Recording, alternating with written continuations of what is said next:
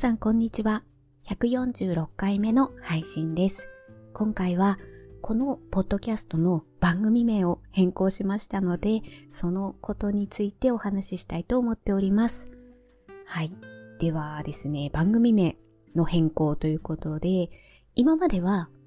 えー、程よい日々を過ごしたいという番組名でした。で、それを、えー、新しい番組名はゆったりラジオ日和という名前にしようかなと思っております。で、まずは以前の程よい日々を過ごしたいっていう番組名を変更した時の話は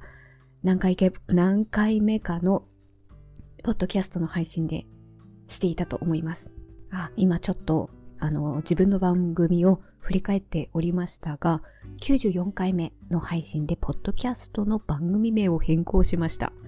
という配信をしておりますので、そちらを聞いていただければ、えー、なぜ変えたかというか、えー、正直私もあんまり覚えてないです。でもなんか、このことを話してた、え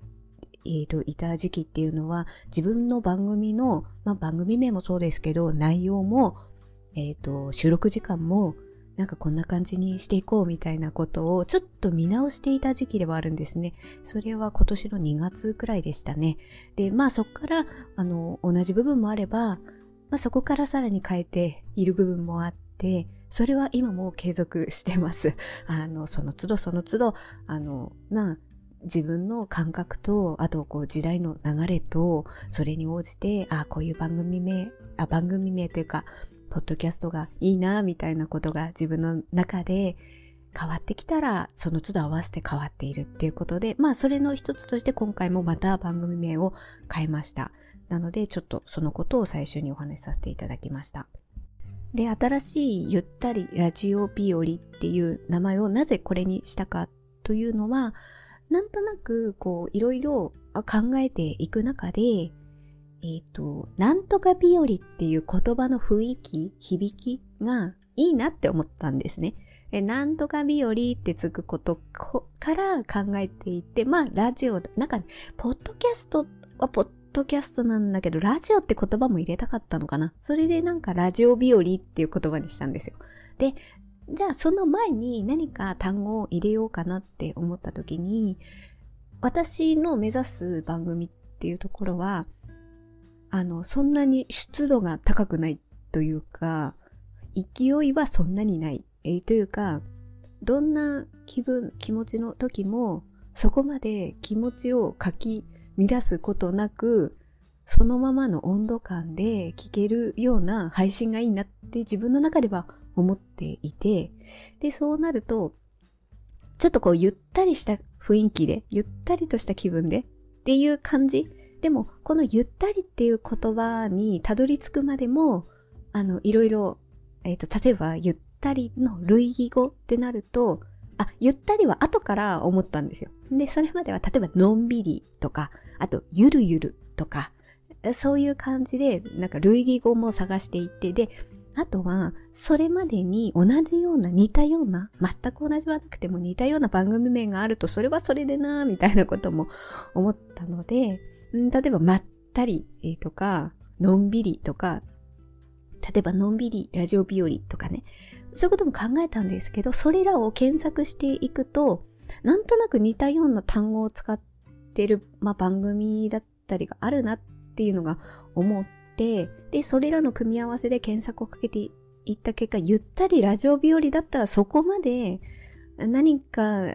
関連する番組に引っかからないなと、まあこれは私の観測範囲内なんですけれども、そういうふうに思いましたので、えー、ゆったりラジオ日和っていうことにしました。で、それに伴って、えっ、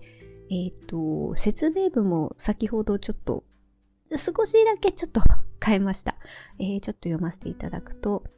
2020年10月開始、趣味のカンドラ文房具猫刺し子について、また日々思うことを40代のスノーが一人でゆったり語るポッドキャストです。っていう風な、今のところそういう、えー、説明文にしておきました。あとは、えっ、ー、と、リンク集ですね。リンク集の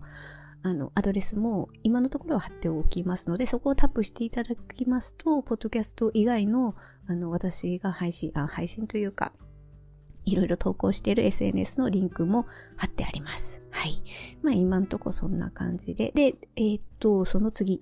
なぜ番組名を変更したかっていうことですね。で、こ、これはいろんな理由がちょっとありまして、それをお話しさせていただきますと、いずれ、いずれというかもしかしてこの放送からかもしれない。YouTube の方にも配信しようかなっていうふうに思っているんですね。で、これはあの YouTube じゃではなくて、ポッドキャスト始めるときから、あれこれポあ、ポッドキャストというか、これ音声別に YouTube で流してもいいのかとか、なんかそんなことはぼんやり思ってた時期はあったんですよ。だから2020年とか、それくらいも含めて思ったりもしていたんですが、まあ、あの、結果、ポッドキャストの方、音声だけ一本っていう感じでやっていました。で、ただ、いろいろ見ていくと、なんとなく、こう時代の流れとして、ポッドキャスト市場が YouTube の方へ、なんか、ま、今も YouTube にアップしてる人はいらっしゃいますけれども、それがシステムとして YouTube の方がやりやすいように変更するかもっていうなんか記事とか、そういうことをポッドキャストでお話しされてる方もいらっしゃいましたし、あとは、えっ、ー、と、一部、今は一部なのかな ?YouTube の検索機能の方で、ポッドキャストも引っかかるように仕様が変更するっていうことも、あの、調べたら出てきたりもして、えー、何かしらやっぱ、ポッドキャスト市場と YouTube の距離が近づいているなっていう感じはあったので、そうするといずれ、えっ、ー、と、今、アンカーさんから配信すれば、えー、Google Podcast、Spotify、Apple Podcast、まあ飛ばしてくれるけど、それの一つに YouTube 入ってくるのかなみたいな。いや、これはわかんないですけど、まあそうなった時に、そう、そう、それを想定して、じゃあその時に、実際そうなった時に、た時にやりやすいよに、もう今から YouTube の方にアップする練習というかね、まあ土台的なもの？もしかして、えっ、ー、と、多分そういうのができれば作業工程がだいぶ楽にはなるとは思うんですけど、そのための、あ、じゃあここに YouTube もうすでに作ってるからここでつなげれば楽だよねみたいな感じの土台を作っておこうかなっていうふうに思ったのが一つですね。まあだから時代の流れ的なものをちょっと感じた部分はあったので、やってみようかなっていうふうに思いました。で、それに伴ってなぜ番組名を変更したかっていうところにつながるんですけど、もうすでに私、あの、程よい日々を過ごしたいっていう、あの、YouTube の番組というか、あるんですよ、実は。私、リンクはしてないんですけど、あ、あの、プロ、あのー、SNS のリンク集の方にはあの、載せてたかな。あの、刺し子の YouTube を持っていて、それが程よい日々を過ごしたいっていうタイトルなんですよね。で、えっと、あえてあっちからはリンクしてないんですけれども、なんとなく、まあそれもその日、あの、ポッドキャストがもともと程よい日々を過ごしたいだから、YouTube のタイトル名もそれにしたんですよ。で、そのまま刺し子の YouTube を続けて今いるところで、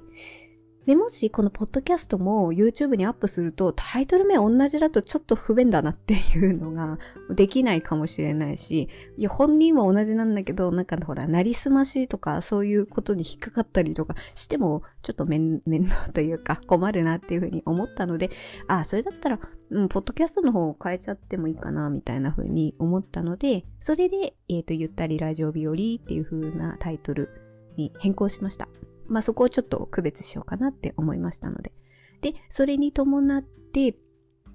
あ、あの、あれも、そうそうそうそう。サムネイルも結局、サムネイル？そうですね。YouTube アップするんだったらサムネイルが必要になりますし、あと番組名が変わったことを機に、程よい日々を過ごしたいの、あの、カバー、カバー何でしたっけ？カバーアート？カバーアート。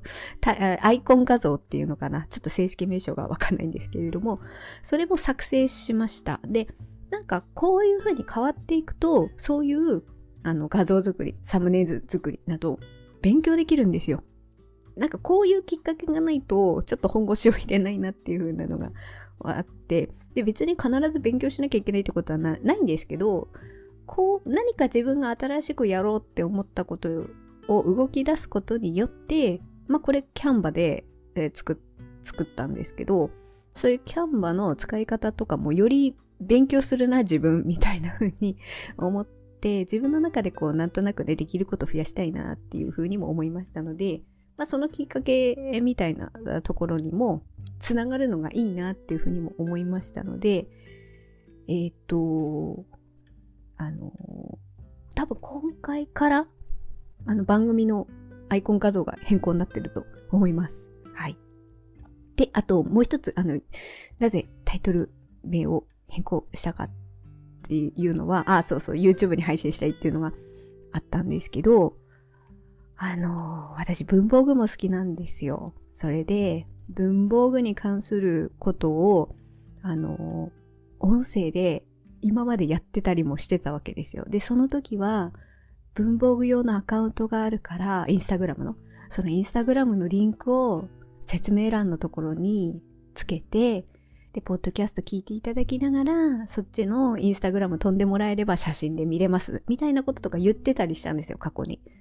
で、それでもわかる手を言えばわかるんですけど、やっぱ文房具のこと話すときって、やっぱ文房具を実際手に取って、それを映像に映した上で、ここのところにはこういうこと書いていてとか、あと例えばシャープペンだったら、このシャープペンはこの機能のここが良くて、みたいなことを言うときって、音声だけじゃ限界があるんですよね。で、そう、そうだなとは思っていて、で、あの、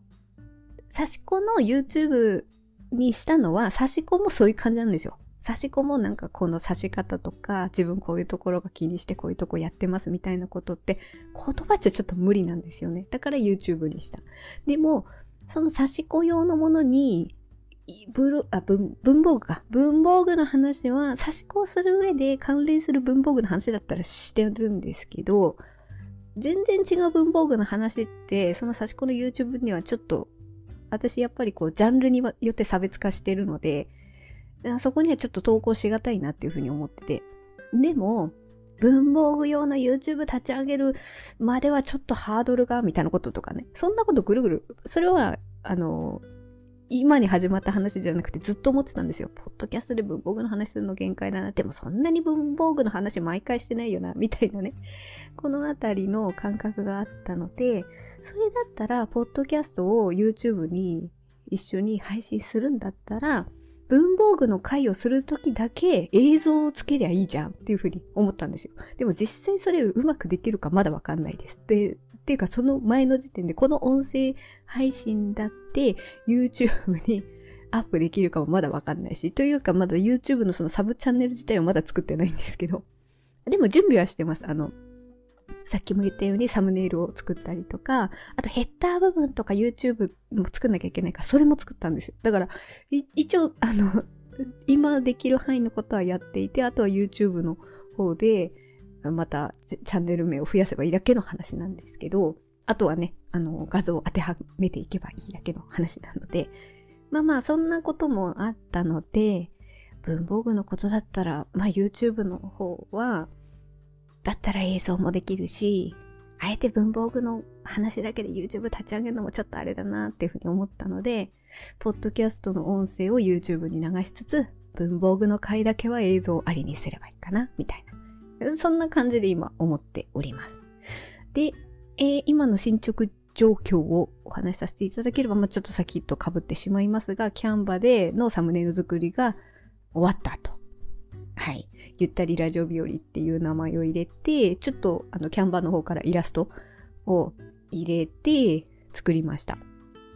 で、あとは YouTube にアップする用の動画作成の練習も昨日ちょっとやったんだな。なのでそのサムネイルだけ、あの映像はずっとそのサムネイルだけ入れて、タイトルはその都度その都度、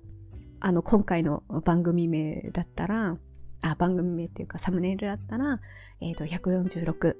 えー、番組名を変更しましたっていうこうタイトルを入れて、サムネイルに入れて、一応下の方に、えっ、ー、と、ゆったりラジオ日和っていう風にもちょっと入れたりとかして、なので YouTube にアップする用の動画も、あ動画っていうか、まあそうですね、動画の作成も昨日練習して、それはいつも私 YouTube アップするときはブロっていうアプリを使っているので、ブロにえ画像をアップして、あと音声を入れてそれを合体するみたいな感じですね。それをができたので今、今そこまでやってます。あとは実際それを今回の音声とサムネイルの画像をプロで作成して、それを YouTube にアップできるかどうか。まあ、ポッドキャストだったらすぐ、まあ、いつもやってることなのでできるんですけれども、はい。それをちょっと今後やっていこうかなっていうふうに思っております。あ、そして最後にプラスアルファでちょっと変更点もう一個あったので、これもお話しさせていただくと、えっ、ー、と、今回の番組、あ番組っていうか配信からお便りフォームをちょっと説明欄につけようかなっていうふうに思っております。実はですね、Google フォームで、もう年単位で前かな、1年前とか、かな ?1 年半前かな？作ってたんですよ。だから Google フォームで作ったものは残ってたんですよ。で、えっ、ー、と、感想とか質問とか、なんかリクエストがあったら、何かそれ文章、文章というかメッセージ送れるような中に、あ、中にっていうか、Google フォームの中に入れ込んで、あと、あとラジオネームを入れて、で、一応一番最後にそのお便りをあの番組名で、番組名でお返事するみたいな感じに、もしできればいいかななんていうふうに思っていて、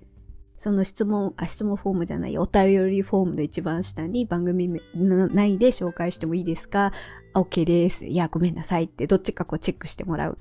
ところを、あの、作りまして、そのリンクを、えっ、ー、と、今回から説明欄の方に貼っておきますので、え何かありましたらそちらからお声掛けいただければと思います。で、以前に作ってたんですけれども、やっぱりこう、あんまりずっとなんですけど、この番組全然聞かれてないので、なんか継続性が保たれなかったみたいなのがあって、ちょっと撤収しちゃってたんですよね。でもなんでまた今回お便りフォーム作ろうかなって思ったのは、これを YouTube に配信するかもしれないじゃないですか。で、私ね、YouTube の方のコメント欄も何かあったりとかすると非常に自分が対応するのが難しいなって思ったので YouTube のコメント欄をコメント確かあれはオフにもできるんですよね確か。そっちをオフにして YouTube の方も説明欄にお便りフォームを